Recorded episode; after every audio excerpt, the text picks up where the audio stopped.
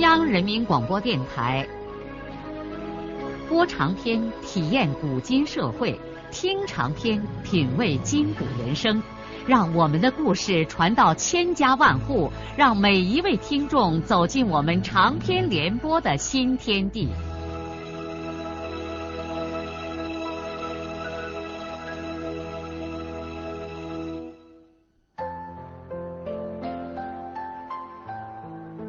听众朋友，请继续欣赏荣获茅盾文学奖的、由中国文联出版社出版的路遥的长篇小说《平凡的世界》，由李野墨演播。田福军和胡正文立刻把他们打算在北京开汇报会的想法，详细的向乔书记和高老做了汇报。高老说：“我早就说。”让你们搞这样一个活动，啊，趁我们这些老头还活着，给咱们黄原人民好好的谋点福利。不怕，你们来，北京那儿有我给你们张罗的。乔伯年也同意，并且表示到时候他一定去北京出席这个汇报会。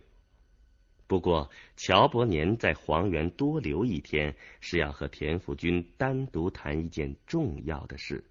这件事是有关田福军本人的工作调动问题。下午，乔伯年在黄原宾馆告诉田福军，中央组织部和省委决定要调田福军任省委副书记兼省会所在地的市委书记。当然，田福军的主要工作。将在世上。田福军感到这个任命很突然。前不久，黄原就有这种传闻，当时中央组织部也来过人。不过，田福军以为是谁又写信把他给告下了。中组部是来调查他的问题的。这种任命在党内属于机密，想不到他本人还不知道，社会上早就传开了。田福军问乔书记。那么，黄原地区的班子呢？啊，由郑文接替你的工作，石宽任行署专员。田福军沉默了一会儿，说：“嗯，那等我把北京汇报会开完之后，再接替新的工作，行不行啊？”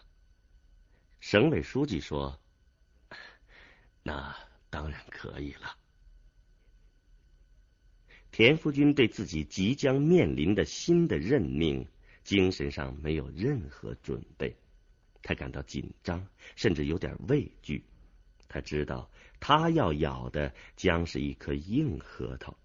省会所在市，连同他管辖的郊县，人口达三四百万，占全省总人数的十分之一还要多。这样一个中外闻名的大都市，他能领导的好吗？他的主要工作经验是从领导农业方面积累起来的，而这一套经验怎么能够适应得了主要以工业和商业为主的大城市的工作呢？另外，年龄不饶人呐，他现在已经五十二岁了，体力和精力远远不能和过去相比。但是党命不可违。他得鼓足勇气，准备在新的岗位上接受严峻的考验。在调动工作的正式文件下达之前，田福军全力以赴的要把黄原的几件事情办好。说实话，他对黄原有一种依依不舍的感情。这不仅因为这里是生他养他的故乡，更主要的是他在这块土地上抛洒过汗水。付出过心血，他个人和这里的一切都融合在了一块儿。在布置了下半年全区的整党工作之后，地区又协助农牧渔业部在这里召开了北方十五省区旱作农业会议。黄原很少开过这样规模的全国性会议。因此，接待工作和为会议做的各种准备，着实让他们大伤了一番脑筋。这个会议完，田福军就立刻着手北京汇报会的各项事宜。在此之前，认真负责的常务副专员冯世宽已经为汇报会做了许多的工作。汇报稿已经被地委几个写材料的高手草拟完毕。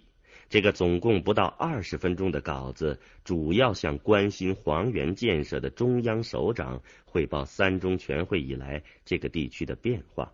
其中如实的汇报，本地区有百分之二十的人先富起来了，百分之十五的人还处于贫困状态之中，其余的人温饱问题基本解决。当然，重要的内容是讲存在的问题和困难。地委主管宣传的副书记还出点子搞了一个录像，说到时候给中央领导和老首长们放一放，让他们有一个直观印象。这个录像除拍摄了黄原改革方面一些好的变化之外，大量展示了困难和落后的一面。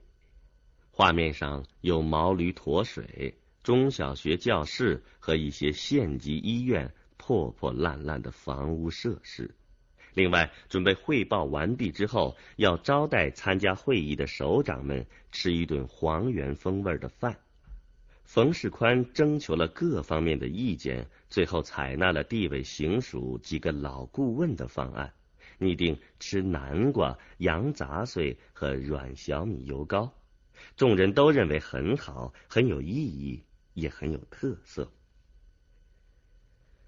在这一切都大概有了个眉目之后，田福军指示冯世宽在电话上向省委做个汇报。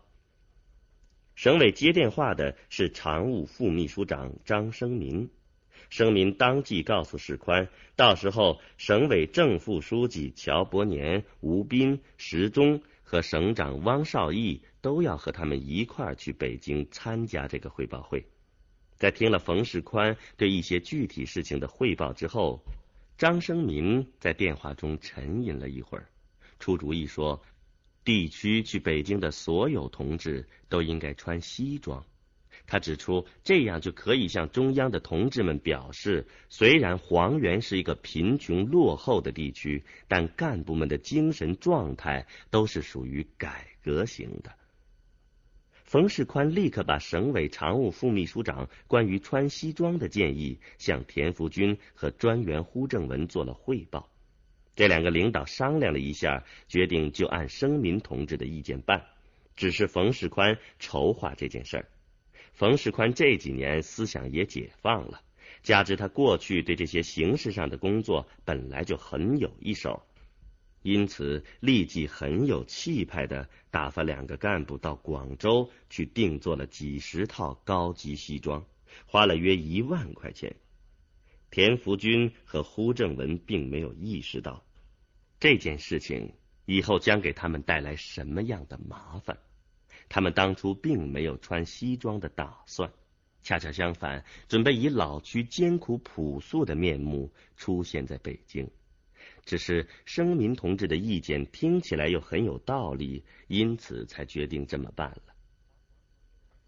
黄原方面的事宜全部准备好之后，地委和行署就派冯世宽为首的先遣队提前赶到了北京，以便和高老一块儿筹办那边的事情。因为还有七八天的时间。田福军很快插空到黄原周围几个县转了一圈，从某种意义上说，这带有一些告别的性质。直到临近动身去北京的前一天，他才返回了黄原。当天晚上，田福军正在办公室整理文件，地区公安处一位副处长突然进了门。这位副处长是原西级干部，也是田福军的老熟人。田福军以为什么地方发生了恶性的案件，便紧张的等待这位副处长向他汇报案情。但是副处长严生华不是来汇报什么恶性案件的，他是来报喜的。他告诉地委书记，黄原地区公安处已经被省上评为全省精神文明的先进集体了。田福军鼓励说：“哈，这很好嘛，地区公安处这几年确实做了许多的工作。升华有点自满的说：“咱们地区的刑事案件这几年一直保持着全省最低的幅度。”他接着还举了一个例子，说某偏僻村庄的村民外出赶集走亲戚，从来都不锁门，只挂上门关子，以防猪狗钻进去就行了。下地劳动，工具也不往家里拿，就在地里头搁着。可是多少年来，全村没有发生过一次失盗事件。田福军微笑着说：“ 这倒有点儿远古文明的味道啊。嗯，你还有什么具体的事儿吗？”严生华一本正经的坐在他对面说。既然咱们成了精神文明的先进集体，就应该好上加好，多做一些工作。我有个想法，嗯，不知啊，你说嘛？田福军有点烦。这位副处长如果要谈他的工作，本来应该去找分管政法的副书记。严生华见书记有耐心。就赶忙谈起了他自己关于精神文明的想法。他说：“近来外面的坏风气，呃，传到黄原不少。呃，比如说现在街上留长头发的青年人越来越多了，流里流气的，好多老同志都看不惯。呃，我在处里是分管治安的，因此我想派些人到街上去。”呃，劝说这些青年把头发剪短一些，哎，咱们也不强迫，只是做说服工作。田福军惊讶的张开嘴巴，将这位副处长看了大半天，才张嘴说：“ 你再没个干上的了？你管这些事情干什么嘛？头发长短和你公安处有什么关系呀？”精神文明不文明，其标志就是头发的长短吗？老弟呀，现在都是我们这些短头发的人掌权。要是有一天留长头发的人掌了权，说我们这些留短头发的人不文明，不留长发就不准我们上街，我们该怎么办呢？人家留长头发，咱们还好办，拿剪子一剪就行了。可到时候，咱们的短头发要往长了留，那可是得一些日子喽。田福军嘲弄升华的话，倒先把自己逗得仰头笑了起来。严升华大概也意识到他已经把精神文明搞得有点庸俗了，便红着脸尴尬的起身告退。严升华走了以后，田福军想笑。又笑不出来，反而陷入了长久的深思之中。是啊，这个地区经济文化的落后，造成了人的意识的落后。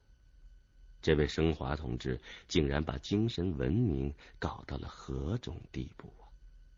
黄原需要现代文明的大冲击。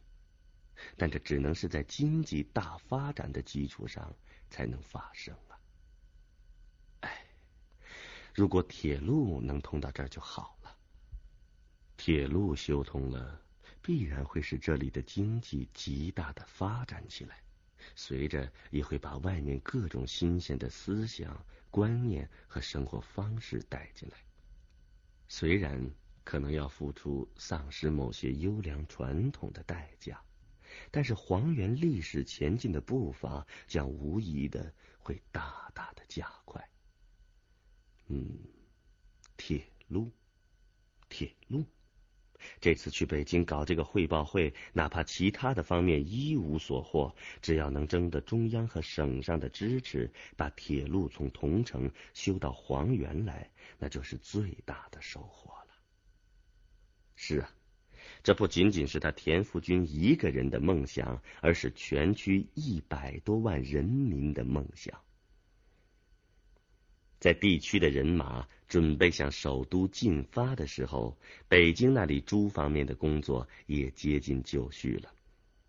这十多天里，冯世宽带着地委行署的两个秘书长，以及地区经委、纪委和财政局的负责人，以省驻京办事处为大本营，中纪委常委高步杰为总顾问，没名没黑的为汇报会的召开而奔波。实在可以这样说：如果没有高老的帮助和支持，这个汇报会。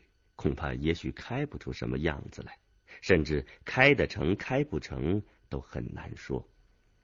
冯世宽一到北京，就首先带着黄原来的所有干部集体拜见了高老。高老和世宽也是熟人了。那年老汉回家乡的时候，曾经批评过原西县的工作。那个时候正是世宽当县革委会主任，老头对此事记忆犹新。不过，倒没有对世宽本人产生什么隔阂。尤其是这一次，世宽作为急先锋赶来北京为黄原的建设奔忙，高老更是全力以赴的帮助冯世宽工作。高老不愧为高老，他经验丰富，熟人又多，大部分事情很快就被处理的妥妥帖帖。高老首先把这次活动正式定名为“振兴黄原经济汇报会”。接下来，他让冯世宽等人以黄原地委和行署的名义给中共写了个报告。因为在人民大会堂开会需要中共中央办公厅批准。等冯世宽写好报告，高老就去了一趟中南海，亲手将报告送给他的老战友。一位籍贯是本省中部平原的中共中央政治局委员，这位政治局委员二话没说，立刻批示同意，并且请另一位中共中央政治局委员，也就是前不久去黄原视察过工作的那位国务院副总理出席，同时定下来会议将在人民大会堂西大厅举行。最主要的事情定下来之后。冯世宽这才松了口气，他用长途电话向田福军和胡正文做了汇报，大家是又高兴又紧张，没想到有两位政治局委员要出席他们的会议。紧接着，由高老亲自出面，又分别请了几位全国人大的副委员长、全国政协的副主席和许多中央部委的领导人。几乎所有黄原籍和本省级，以及在这个省搞过工作或沾点什么边儿的高级干部，都被一一的请动了。气势磅礴的高老原来准备请到八百人，但是本省级的那位政治局委员没有同意，说规模太大，就批准了二百人，而且确定不准打扰中央六套班子的一把手。这个高步杰简直要把这个汇报会弄成个高级干部的代表大会了。汇报会召开的头一天，省地领导就都坐着飞机赶到了北京。当天晚上，冯世宽在省驻京办事处向两级领导详细汇报了会议的准备情况，大家都对他们的工作深表满意。第二天一早起来，黄源参加会的所有人都在办事处各自的房间里，对着墙上的大镜子，换上了广州定做的十分考究的银灰色西装。好多人是第一次穿这种洋衣服，不会打领带，于是，一些年轻的秘书就从这个房间跑到那个房间，给领导们帮忙穿衣服。那气氛使大家都不由得失笑。胡仲文说：“这简直像一个集体出嫁仪式。”在大家的哄笑声中，黄原这群土八路几乎变成了一个日本来的贸易代表团了。省上和地区的同志们提前半个小时来到了人民大会堂的西大厅。中央来的领导，第一个当然是高老。大家都迎上去感谢高老为这个汇报会所做的努力和贡献。当田福军上前握住高老的手的时候，高老突然指着田福军的脚说：“福军呐，你怎么一身西装，脚上却穿了一双布鞋呀？”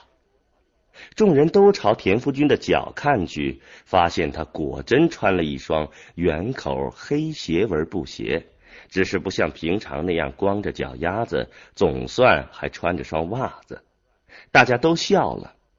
田福军慌忙说：“哎呀，疏忽了，呃，现在怕来不及换皮鞋了吧？”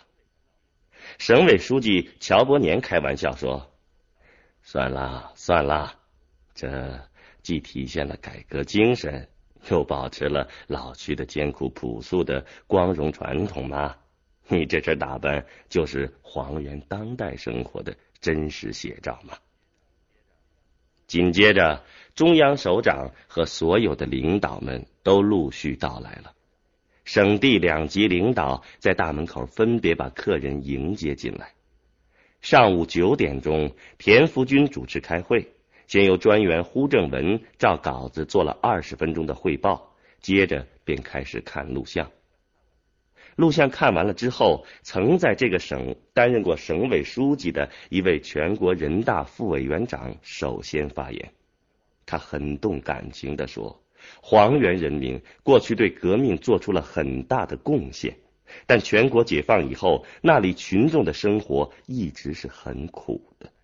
周总理在世的时候视察过黄原，当时为黄原人民贫困的生活状况都难过的流了眼泪。”副委员长说着，自己也流泪了。他最后强调说，中央和各部委应该帮助和支援黄原的建设。紧接着，许多老同志都争抢着发言，基调和那位副委员长都一样。这些人不是黄原出生，就是过去在艰苦岁月里在那儿工作过，因此感情都很激动。全国解放以后，他们都进了大城市，对黄原以后的情况很不了解。现在通过这个机会，使他们又一次唤起了对这块土地的深情厚谊。他们想帮助黄原是出自真情，而且他们都大权在握，也有能力帮助黄原。最后，两位政治局委员先后讲了话，他们讲话的主要精神是：黄原人民的确为中国革命做出过重大的贡献，但主要还得靠自力更生。艰苦奋斗来搞好这个地区的建设，当然应该帮助的还是要大力帮助。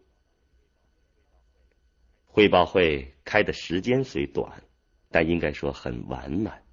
临结束的时候，省委书记乔伯年和省长汪少义也表了态，说中央这样关怀黄原，省上也要努力的支援这个地区的建设。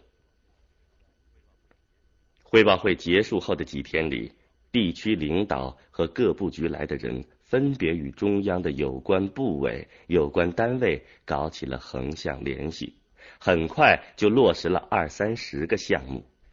仅劳动人事部就给了三百五十万人民币，为黄原修建一个劳动服务公司。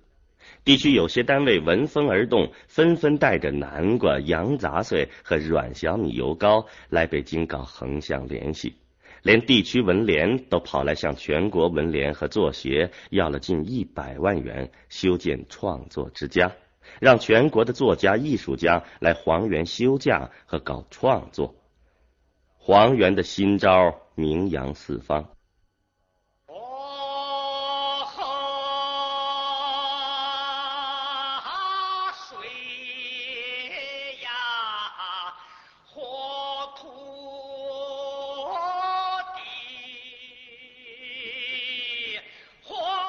的长篇小说《平凡的世界》今天就播送到这里。